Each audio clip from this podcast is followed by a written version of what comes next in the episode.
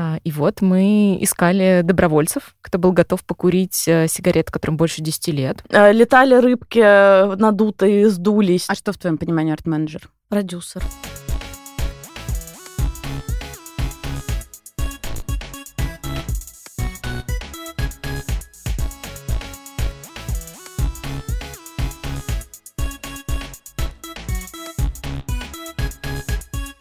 У нас сегодня эпизод с продюсерами. И всем интересно, кто же это такие, и чем они занимаются. И вот девочки пришли настолько ответственно подготовлены. Это мои первые гости, которые не опоздали. Это мои первые гости, которые пришли со своими заметками, распечатанными и в заметках на телефоне. И это так круто. И в гостях у нас а, продюсеры Дом культуры ГАЗ-2. Расскажите, пожалуйста, про себя немножко. Меня зовут Ксения Макшанцева, я генеральный продюсер э, Дома культуры ГАЗ-2, возглавляю продакшн-отдел. А, сегодня мы вместе с Алисой Кикелидзе. Да, я старший продюсер в фонде и занимаюсь организацией выставок в ГЭС-2. И не только выставок, и мы расскажем, почему не только и не столько, и каким образом у нас все устроено. Ну, расскажите, кто же такой э, культурный продюсер? Это человек, который отвечает за реализацию проекта в рамках бюджета и поставленных сроков, будто бы. Но когда мы формулировали для себя, кто такой продюсер Дома культуры ГАЗ-2 и какие мы ставим перед собой цели основные, и это на самом деле довольно сложный вопрос, но единой фразой какой-то мы сформулировали это как продюсер э, это человек, который отвечает за реализацию проекта в рамках э, бюджета и сроков максимально близко к идее художника и или куратора. И это важно, потому что иногда бывает другая история. Максимально близко к идее художника и куратора реализуем проект в рамках бюджета и срока. То есть вот эта история про первоочередные вещи в целях и задачах э, при подготовке проекта, она иногда варьируется. Ну, просто обычно слово продюсер ассоциируется с кино. Да. И все знают, что человек, который ищет деньги на...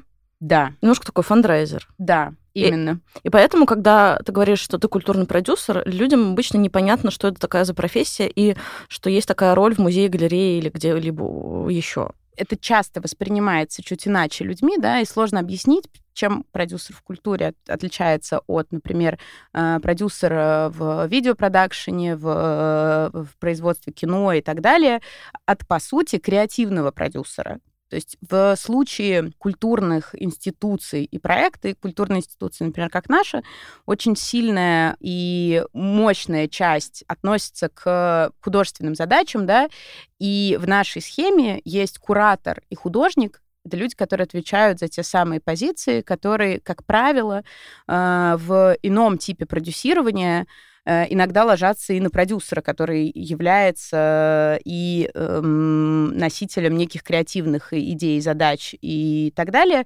Плюс, безусловно, фандрайзинг, деньги. Э, в случае культурных проектов бывает по-разному, но если говорить про нашу институцию, то мы отвечаем чуть больше за техническую реализацию, но это намного шире, и экспертиза намного шире, чем просто технические вещи, и технические не в плане э, гвоздь гвоздь, стол, картин повесить. То есть это творческая работа или все-таки техническая работа? Как вообще? Здесь есть как бы небольшая творческая составляющая, но ее сложно отнять, потому что это все-таки художественные проекты в основном. Но больше, мне кажется, мы скорее за техническую сторону, ну или умение найти баланс между одним и другим. Менеджмент процессов — это первое, но менеджмент процессов в культурных проектах, он не может не иметь творческую составляющую. Алис, расскажи, как устроена ваша команда? Ксения более точно сможет э, поведать, поскольку она э, занимается отбором нашей команды. Наш продакшн-отдел, который состоит из продюсеров и технической команды, он э, сформирован таким образом был изначально, когда только мы задумывали э, продюсерскую команду, э, когда было в фонде два продюсера, наверное, и я, была идея сделать э, команду универсальных продюсеров, несмотря на то, что э, мы занимаемся продюсированием очень разных медиумов. И отсюда э, у нас э, в команде люди с очень разным опытом. Так вот, отдел задумывался как отдел с универсальными бойцами-продюсерами, экспертиза которых строится в основном на э, качественном и классном проект-менеджменте, управлении разными командами, процессами и так далее. Но спустя какое-то время мы поняли, что есть потребность в этом негласном, что важно, у нас нет разделения внутри отдела, а, негласном разделении по направлению. И сейчас у нас есть продюсеры, которые занимаются выставочными проектами, у нас есть продюсеры, которые занимаются публичными программами, лайв-перформативными проектами, музыкальными и кинопроектами. У нас есть единственный продюсер, который закреплен за кинопрограммой, и он никаким образом не получает иные проекты, потому что в этом типе продюсирования очень много специфики узкой. Поэтому мной было принято решение, что это будет отдельно взятый человек, и это, наверное, единственный член команды, который делает только одно направление. И важно, что, несмотря на это условное разделение, мы очень хорошо понимаем, что вот эта универсальность э, и компетенции продюсеров разных направлений э, это очень важная э, часть нашей работы, потому что в каждом из этих направлений бывает микс производимых проектов, медиумов и так далее. Выставки может быть абсолютно такой же перформанс э, или live-элемент. А, в публичной программе может быть все, что угодно, от занятий йогой, э, чемпионата по нардам до джема с барабанами. Вот. И, в общем-то, де-факто человек должен понимать очень много в создании концертных программ э, и так далее.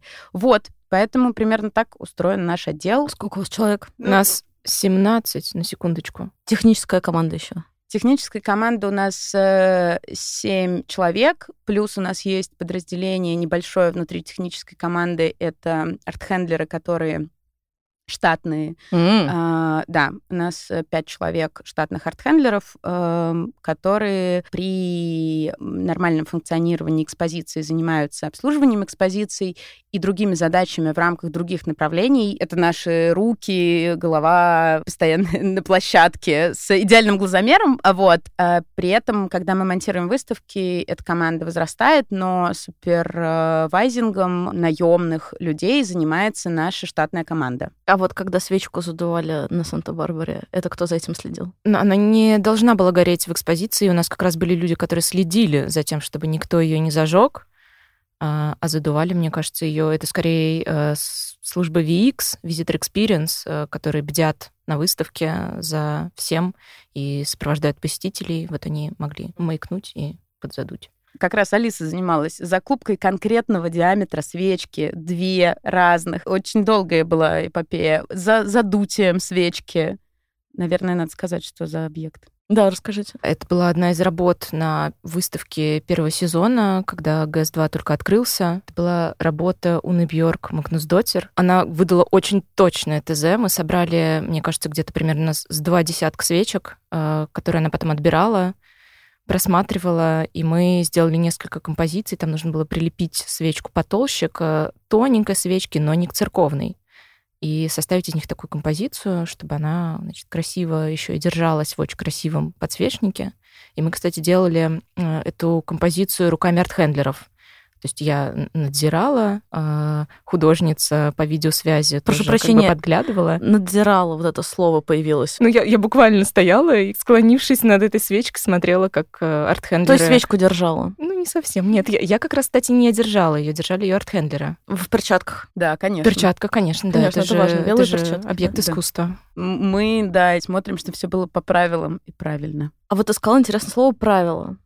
Где эти правила написаны? Или это из уст в уста, что вот картина должна висеть 160 сантиметров от, в общем, средней линии, вот это все. Где это все берется? Для меня всегда было важно, чтобы э, внутри команды именно из-за специфики очень разных медиумов продюсирования мы обменивались э, опытом. И более того, мы, когда э, проходим некий опыт создания того или иного типа события, того или иного э, медиума, отрабатываем какой-то сеттинг на площадке. Я прошу продюсеров фиксировать это. И такие гайды у нас э, существуют.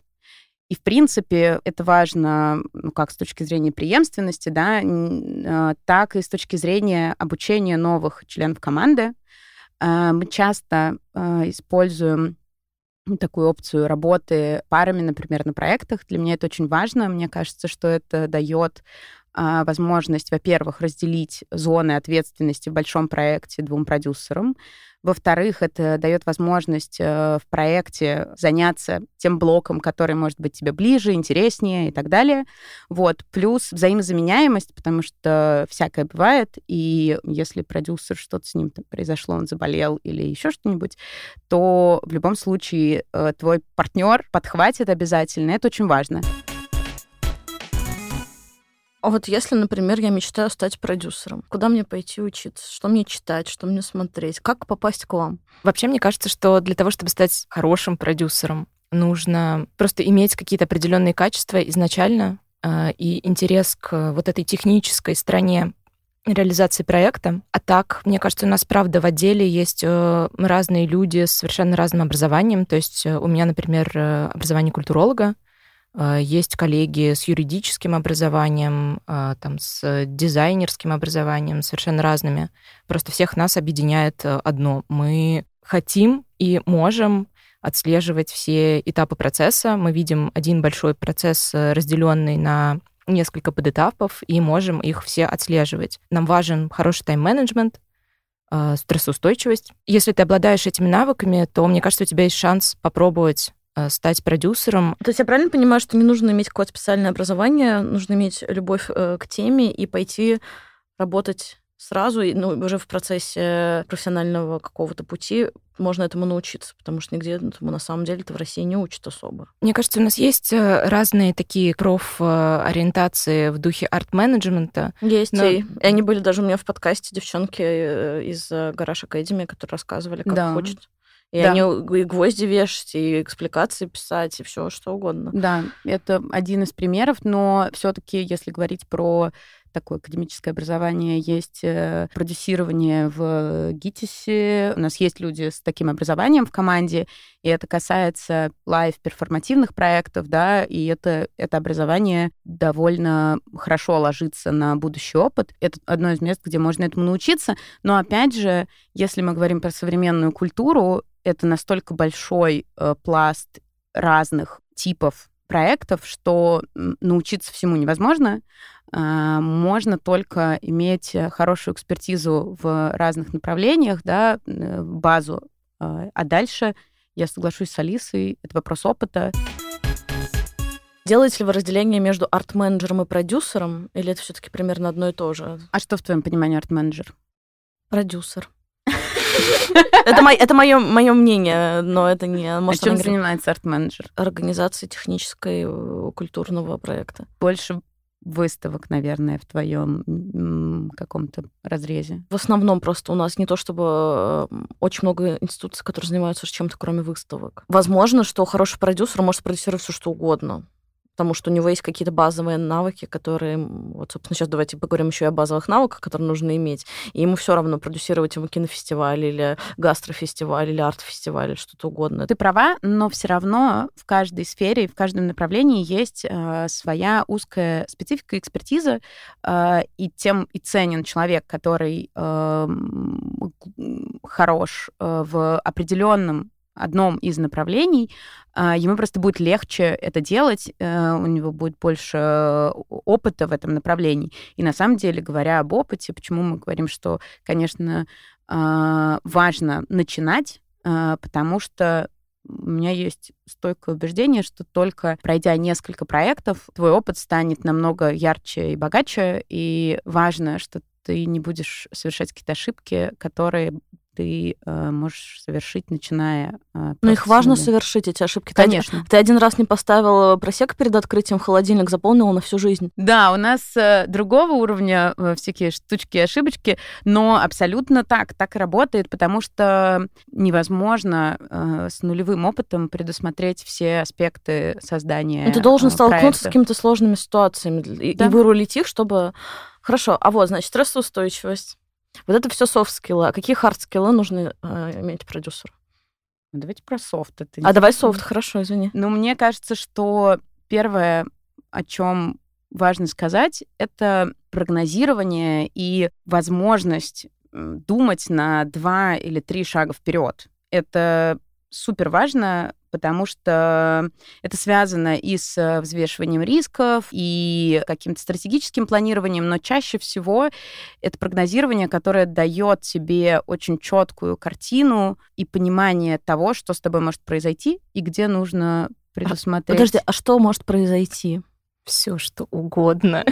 На самом деле, не, может что-то произойти плохое, может что-то произойти хорошее, но если ты не думаешь на два шага вперед, то твой идеальный таймлайн может закончиться через два дня, потому что ты не спрогнозировал, что есть вторая дорожка, по которой этот путь, процесс может пойти.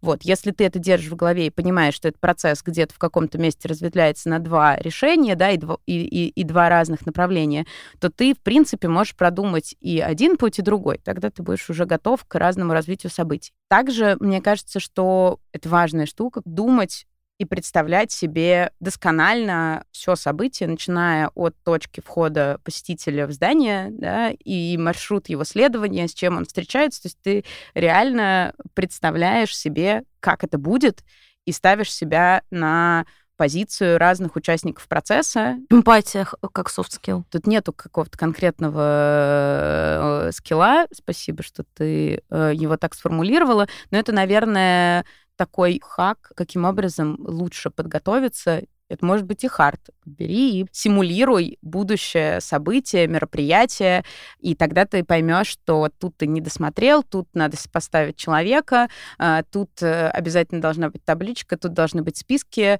а, тут в этот момент должен прозвонить звонок, а, а тут в, в этот же момент из гримерки выходит артист, а кто его ведет, ну и так далее, и миллион вещей, которые ты просто симулируешь, и тем самым отвечаешь на все вопросы себе. Мне кажется, я сейчас немного схитрю и закину сразу два софт-скилла. Мы, мне кажется, обсуждали немного это с Ксюшей, насколько важно продюсеру быть самостоятельным и уметь э, принимать четкие, взвешенные решения, при этом иногда как бы в достаточно экстренных ситуациях, но при этом э, важно быть и таким командным игроком, потому что ты все-таки не один на проекте, э, там очень много участников, начиная от художников, кураторов, там тоже тех страной, подрядчиками.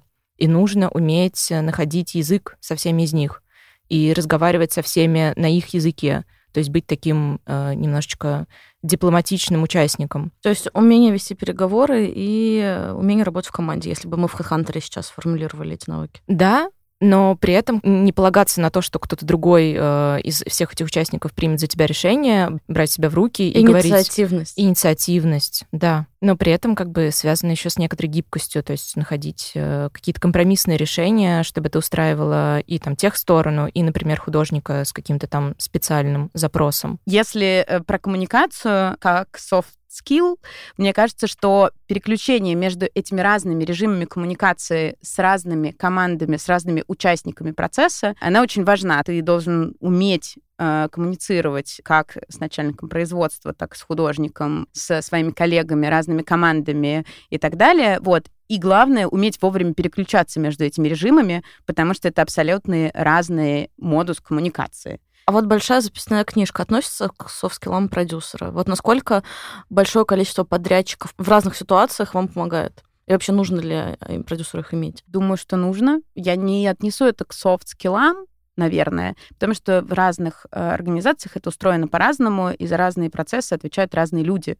И тут это тоже важно. Э, у нас это чуть иначе устроено, и эм, это не маст, ты не приносишь с собой базу подрядчиков, да, но для, наверное, какой-то независимой работы, да, ну и вообще для какой-то безопасности, в принципе, иметь в записной книжке разного рода специалистов, которым ты можешь позвонить в любой момент, это важно. Есть еще soft skill, это у меня есть оф-топ вопрос. Важный soft skill — это терпимость к разного рода процессам и людям потому что ты сталкиваешься, опять же, возвращаясь, с очень большим спектром разных специалистов, а, разные квалификации, навыков, сферы деятельности. И даже внутри институции ты сталкиваешься с очень разными подходами и терпимость к этим процессам, и к опозданиям, и, и к, к срокам, и ко всему остальному. Да, и, и к скучным процессам, и занудным, и к каким-то экстраординарным, возможно. Это важно.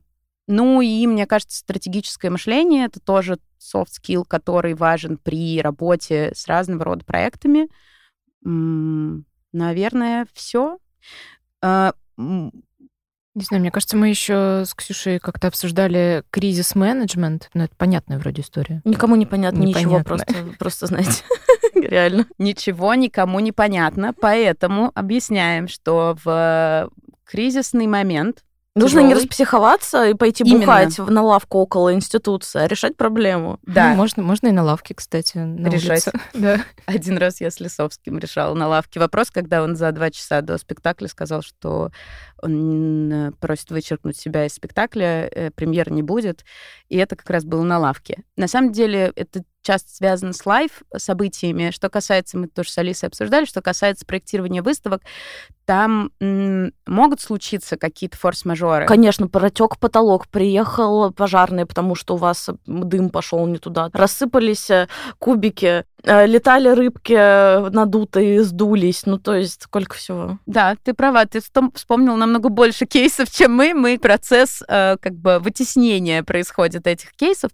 Но, в общем, про скилл в тяжелой ситуации, в экстренной ситуации, э, когда что-то пошло не так, а продюсер должен сохранять холодную голову и принимать решения, взвесив, если необходимо, как раз э, решения от разных участников процесса, проговорив с ними это, если это необходимо, или единолично, зависит от э, степени срочности принятия решения. Холодно принять э, решение — это важно. Как вы развили свою стрессоустойчивость? Как вы отдыхаете после рабочего дня? Давайте вот такие секреты. Ну что это? Ванна? Не знаю, поорать матом на кошку? Что это? У нас супер сплоченная команда, вот правда без преувеличений. А, и мы просто тусим вместе, когда все наконец ну, заканчивается. То есть техномутабор или что это? Ой, мне кажется, все, все возможно. Да, все возможно, да, караоке возможно. Караоке, да, мы ходили ну... в японское караоке, мне кажется, отрывались как раз после какого-то промежуточного этапа подготовки к выставке, мне кажется. Да, мы стараемся собираться тоже дома у кого-нибудь. Э, ну, сказать прям мутабор-мутабор. Мы, правда, поддерживаем друг друга, и это позволяет нам чуть-чуть тоже быть поустойчивее и совсем уж не слетать. Интересно, как вы именно не в команде справляетесь, а вот лично. Может быть, вы там, я не знаю, пельмени лепите все выходные или что-то такое. Приятно переключаться на какие-то э, более практичные штуки. Правда, там спорт, танцы, что-то такое. И в приятную погоду гулять с собакой, хорошо. Мы обе с собаками, поэтому Я с собакой выходной... тоже. Да, мы все с собаками, мы э, так справляемся с стрессом. Да, для Без меня... шуток, кстати. Хардскиллы. Excel-ку надо уметь составлять? Да. А вот какую Excel-ку? Типа профессиональную или вот прям вы знаете все формулы или что там? Мне сложно оценить уровень владения э, и требования по владению Excel. Во-первых, ну, на мой взгляд, всему можно научиться. И это очень приятно, когда люди приходят на собеседование и говорят, я это не умею, но я научусь. А наша новая э, коллега, э, ассистент нашего отдела, она сейчас постигает тоже 1С, и она говорит, я по вечерам смотрю, чтобы время рабочее не тратить, я по вечерам смотрю обучалки. По 1С? Да. Поясним, это бухгалтерская программа. Для тех, кто не знает, это страшное. Да, ну мы ведем там э, все процессы, связанные с э, документооборотом и согласованием документов и с бюджетированием и оплатой.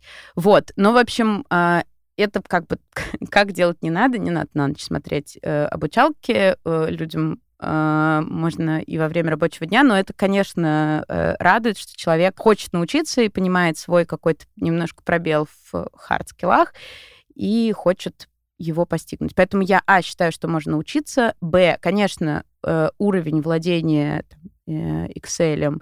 Это важно, потому что ты можешь создать сложно сочиненную смету, да, благо, опять же, у нас тоже унифицированная история, мы тоже пришли к унификации смет, и мы тоже когда-то разработали сами себе шаблон, ну, то есть шаблон, по сути, любой документ, э, любой гайд и шаблон является подспорьем и подсказкой для того, чтобы, во-первых, а чего-то не забыть, когда у тебя в шаблоне уже указано, о чем надо подумать, если ты даже супер джуниор, ты вспомнишь, что, а, э, надо об этом подумать. Вот, поэтому Excel надо знать, разбираться в формулах. Надо уметь считать.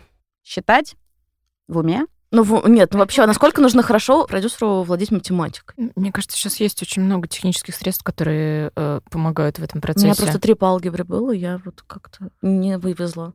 Ну, вообще, э, я считаю, что надо уметь. Типа синус, косинус надо знать. Нет. На самом деле, возможность доказать и как бы просчитать так, чтобы не ошибиться будущий проект, она напрямую связана с тем, насколько ты логически можешь разложить данные, которые как бы есть, э, ты их должен выудить и привязаться к тому, что тебе известно. Килограммам человека, часам, сменам, километрам и так далее. И чем больше у тебя будет этих знаний, или ты их как бы спрогнозируешь, я не знаю, сколько мне понадобится на монтаж, там, например, денег, да, но я могу спрогнозировать, что у меня будет, скорее всего, например, 5 смен по 8 человек, 2 ночные смены по 8 человек, у тебя есть ставка за смену, э, и, соответственно, ты уже ближе находишься к прогнозу по бюджету, чем ты просто говоришь, ну, примерно 300-400. А вот, например, юридические знания нужны продюсеру? Ох, да. И что, нужно самим договора составлять или хотя бы знать типовые? Ну, тут, мне кажется, есть много каких-то аспектов, просто которые хорошо помнить, когда ты начинаешь работать либо с художником, который делает какую-то новую работу, либо, не знаю, если ты берешь на выставку там какое-нибудь произведение музыкальное, что нужно не забывать, что всегда есть вопрос лицензирования, вопросы э, там каких-то допустимых, недопустимых вещей, что есть какие-то ограничения юридические. А, мне кажется, большая часть из них просто приходит по опыту, но у нас довольно тоже сильная юридическая команда, с которыми всегда можно сверяться. То есть, как бы хорошо, опять же, мне кажется, прогнозировать и думать о том, а можно ли сделать так, а ок ли сделать вот так, или лучше я сделаю по-другому. И потом просто сверяешься с юристами, и они такие тебе говорят. А как часто вообще случается, что художник что-то придумал, но юридически это невозможно? Например, ну, а как у нас с вами было в еще тысячу лет, когда придумали всех кормить, а кормить людей нельзя, например. С юридической точки зрения у нас действительно есть э, да, очень мощная команда юристов, мы глубоко погружены в вопросы э, юридические, и когда делаем договоры ну, там, по технической части, по продакшену, и, конечно, все, что касается а, прав, вопросов с художественным направлением. Ну, тут подключаются еще и кураторы, которые тоже э, вместе с нами и юристами обсуждают эти аспекты. Много специфики, Э, просто это с опытом действительно накапливается, и ты не забываешь задавать на берегу правильные вопросы. Вот это тоже важно. Мне кажется, что экспертиза продюсера — это задать художнику и куратору правильные вопросы на берегу а, и получить как можно больше информации. Вот. Так, ну что, самая веселая часть? Что? Как выставку-то сделать? Просто вот я хочу сделать выставку, я хочу быть продюсером. Чем мне делать? У нас есть таймлайн из э, 58 пунктов. Ну давайте, вот и выставка. Вот э, кураторы придумали концепцию выставки, э, придумали, какие художники на ней, в ней будут участвовать, какие будут работы. Э, может быть, у них даже есть какое-то примерное представление о, об архитектурной застройке, какая-то идея общая. Мы начинаем работать с архитектором. Э, продумываем вместе с кураторами, с архитекторами всю застройку где какие работы будут, как мы там что-то развешиваем, а, будут ли у нас какие-то отдельные павильоны, или это все такой большой open space. Дальше мы понимаем, из чего складывается застройка. Уходим к подрядчику, который будет заниматься производством. Подрядчик занимается проработкой документации, которую выдал архитектор. Дальше, кто у нас еще есть из участников? У нас есть еще хранители, конечно же, которые тоже подключаются на моменте, когда уже сформирована концепция, понятно, какие будут работы. А, хранитель помогает понять, э, как и у кого мы будем эти работы забирать. А, если у нас есть лендеры, занимается контрактами с лендерами. Кто такие лендеры? Лендеры — это владельцы художественного произведения. Это могут быть как какие-то институции, так и частные владельцы. И это может быть, например, кто-то из художников, если мы берем работу конкретно у него. Хранители занимаются всей частью, связанной с уже существующими художественными произведениями, то есть доставкой, возможно, переобрамлением работы, если мы берем какую-то там графику или живопись. Ты сейчас записала такой как бы застроечный цикл, да, понятный, и есть еще дополнительные вещи, которые в процессе происходят, да. Это и написание текстов э, к экспозиции, к буклету, лифлету. И над этим работают в нашем случае редакция э, вместе с кураторами, э, корректоры, редакторы, переводчики и так далее. Дальше это большой дизайнерский трек, где мы работаем как над выставочным экспозиционным дизайном, так и над идентикой, которая пойдет в разные каналы, да, коммуникации. Продюсер и куратор брифуют команду коммуникации вместе. Э, они обсуждают некую стратегию, план э, освещения. Туда входит сайт, э, сети и так далее, и так далее. Продюсер, Адаптация. Прости, продюсер тоже участвует в этой... Да. Почему? Да. Мне кажется, тут можно еще сказать просто, что вот тот тайминг, про который Ксюша сказала, из 50 там с чем-то пунктов, в нем, собственно, понятно, на каком этапе тебе к какой части нужно подключиться. То есть ты, к примеру, э, знаешь, что вот за столько-то месяцев нужно пойти к э, отделу коммуникаций, сдать им бриф, э, вместе с куратором, в котором будет написано, что это вообще за выставка, когда мы ее откроем, кого мы на нее привезем, поговорить с коммуникациями, поговорить с дизайнами, в общем, рассказать всем другим отделам, а, которые рабочей группе этого проекта, что вообще будет происходить. Дальше они уже расходятся по своим задачам. Дальше там задачам. Кабинетом. Ну, у нас open space. Да, кабинет. По своим процессам и задачам узконаправленным и э, отвечая на вопрос, почему продюсер находится на всех этапах э, брифинга разных команд и производства, потому что, в принципе, продюсер — это человек, который э, видит общую картину, понимает общий тайминг проекта, напоминает куратору о разных э, дедлайнах э, и периодически разным командам напоминает о дедлайнах, потому что это один большой процесс с большим количеством зависимостей. Если мы говорим про производство выставки, есть еще большой блок, мы работаем с командой адаптации, потому что мы думаем о том, каким образом будет адаптирован тот или иной проект, и дальше тоже и они, и мы уходим в цикл продакшена и производства, когда мы определили, что мы делаем для этой экспозиции. То дальше... Ну, Публичная ну, программа. А, публичная программа, как правило, это у нас отдельная история, да, э, так у нас разведено, и отдельный продюсер может заниматься публичной программой к выставке, да, и мы работаем а, по отдельному таймингу, но она, она существует, э, просто это как, воспринимается как отдельно взятый проект, и над ним происходит ровно такой же сценарий работы. В принципе, любой проект проходит определенные точки, определенные команды в разной последовательности периодически. Да, еще мне кажется, у нас есть э, вот важный блок, это взаимодействие с отделом VX, э, так называемым э, Visitor Experience. Это команда, которая занимается взаимодействием с посетителями. Они тоже важные участники подготовки к выставке, ну, если мы говорим про выставку, потому что мы вместе с ними, когда мы уже понимаем, какая у нас будет застройка, мы смотрим на пространство, обсуждаем, где посетителю может понадобиться помощь участников этого отдела, как мы расставим их посты, какие у них будут задачи. А, иногда бывают разные задачи, например, там, рассказывать о том, как э, комфортнее взаимодействовать там, с какой-то инсталляцией, к примеру. А, они могут там, подсказывать посетителям, навигировать их как-то в пространстве. Ну, то есть пользовательский опыт — это тоже то, чем занимается на определенном этапе уже ближе к экспозиции продюсер, эксплуатации, все инструкции по тому, каким образом будет осуществляться эксплуатация, начиная от клининга до э, технических э, Охрана. Служб Охрана — это тоже отдельное направление. Это диалог чаще хранителя и э, служб безопасности, но при этом э, в рамках проектирования экспозиции мы тоже занимаемся вопросами безопасности экспонатов, да, и вместе с хранителем принимаем разные решения, которые касаются как пользовательского опыта и взаимодействия людей если оно не должно быть, или наоборот должно быть, да, какие у нас меры принимаются, так и до там, эксплуатации юридическая служба тоже мы обсуждаем все эти моменты. Все, что касается дисклеймеров, возрастных ограничений, это тоже все продюсер вместе с куратором э, проходит этот э, этап э, вместе с командой. Мой любимый вопрос.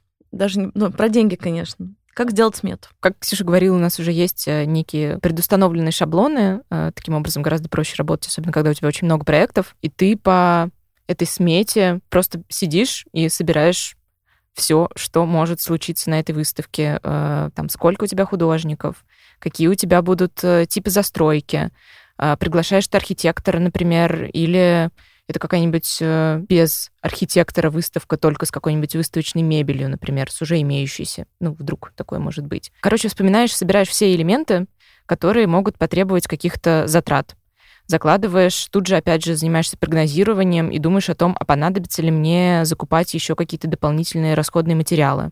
А, будет ли у меня, не знаю, какая-то специальная навигация, на всякий случай заложу ее. Это печать и дизайн, например. И печать, и дизайн, и транспорт, если у нас есть какие-то сложные перевозки, доставки искусства, различное производство новой какой-то выставочной мебели, каких-то вспомогательных материалов, а, может быть, вот мне кажется, у нас на одной из выставок была история, что у нас были плееры, очень маленькие плееры э, в достаточно большом количестве, и надо было придумать, как их защитить от того, чтобы посетители не забыли случайно положить их на место и не унесли их с собой.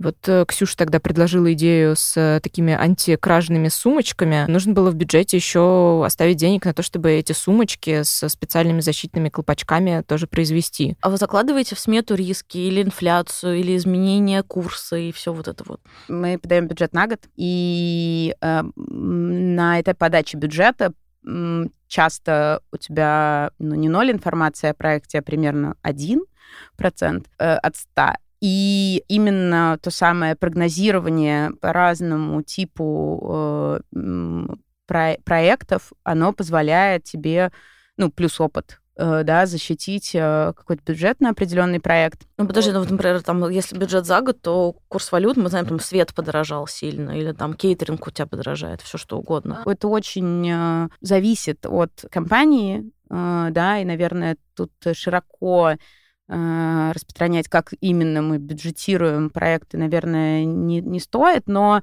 э, глобально курсовые разницы у нас не э, заложены, и они автоматом не пересчитываются, потому что в рублях ты подаешь бюджет, собственно. Дальше э, все изменения, э, если это не в два раза, это влияет на критично на проект, то в целом э, ты должен помещаться. Получается, off the record, так сказать. Да, эффективное прогнозирование, правильные параметры и, ну, постоянный диалог. На самом деле, все-таки важно вести диалог с художником, с подрядчиком, каким-то образом оптимизироваться, если нужно, а, придумывать вот эти решения нестандартные. Это постоянная работа, потому что ну, как правило, первые все прикидки художников или там первый просчет, он всегда превышает тобой заложенную сумму, даже если ты суперэффективно ее просчитал. Оставляете какой-то люфт в бюджете для такого? У нас нет возможности оставлять такой люфт. То есть 10% на, на что-то дополнительное? Нет. Наши, э, из нашей жизни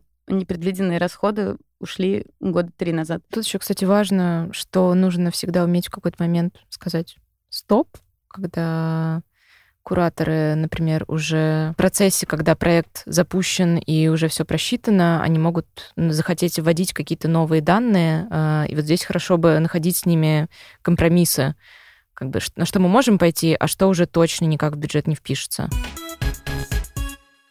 Расскажите про веселые случаи на монтаже, потому что это моя самая любимая часть всегда. Вот я могу рассказать историю как раз э, с последней выставки, которая у нас не так давно закрылась. Э, это выставка «Настройки 3». Там для одной из художественных работ художник прислал нам для экспонирования э, сигареты из э, армянской СССР. Ну, то есть э, им было уже несколько десятков лет. Но идея в том, что эти сигареты должны были лежать на пепельнице в экспозиции, и они должны быть как бы недокуренными. То есть нужно было, чтобы кто-то их прикурил, но не докурил. А, и вот мы искали добровольцев, кто был готов покурить э, сигарет, которым больше 10 лет. И, конечно же, на помощь нам пришли арт-хендлеры, ну, как раз потому, что они работают с искусством.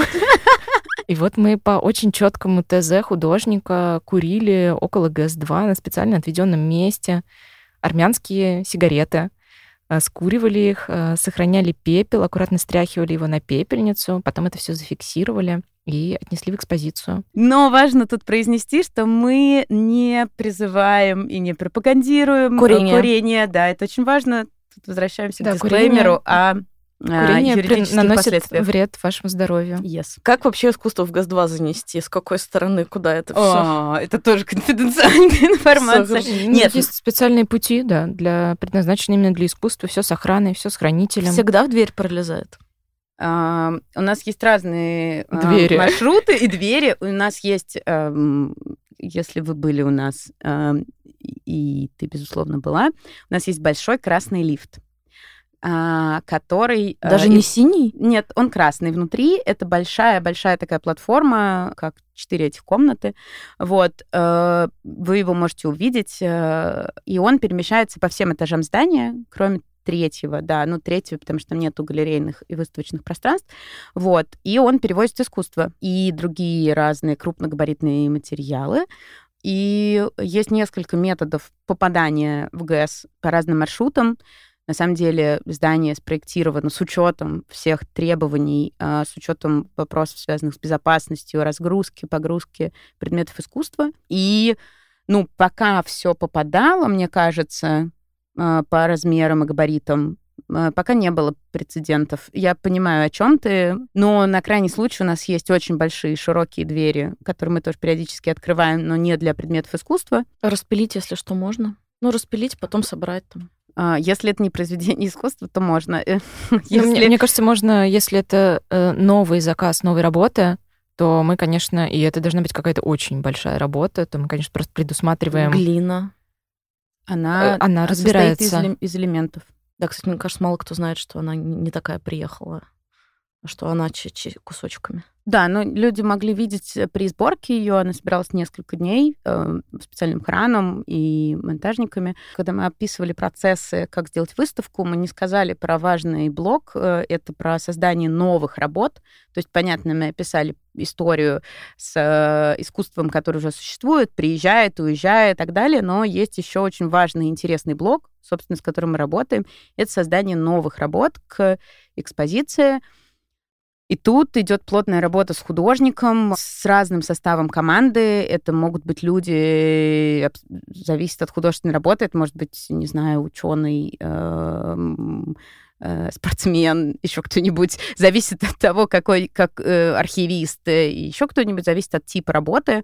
Ну, если говорим о физическом воплощении, то да, мы вместе проектируем с художником работу, а, с производством, и, конечно, на берегу закладываем возможность и думаем сразу о том, что она должна э, каким-то образом попасть э, в здание, а еще важнее, она должна э, как бы из производства каким-то образом тоже вы, выйти. Вот, поэтому тут история такая.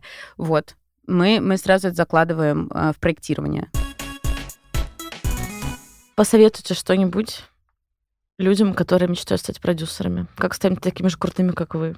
Не знаю, мне кажется, быть любознательными просто тебе должно быть очень интересно. Это мой такой более философский совет. Э, я вряд ли скажу делай раз, делай два, делай три, но мне кажется, что любознательность — это очень важно, и желание а, познать разные процессы и э, начать разбираться в каких-то таких вещах, которые не очевидно тебе, э, как просто проекту, да, это огромное поле для интереса.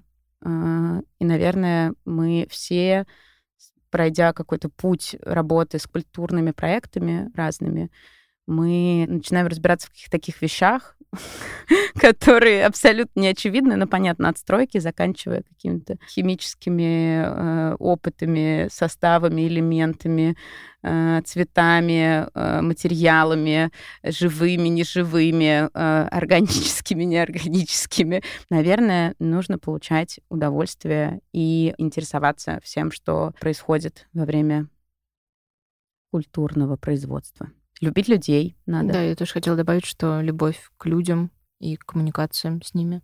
И странно, что мы об этом не говорили, но любовь к искусству как будто бы тоже.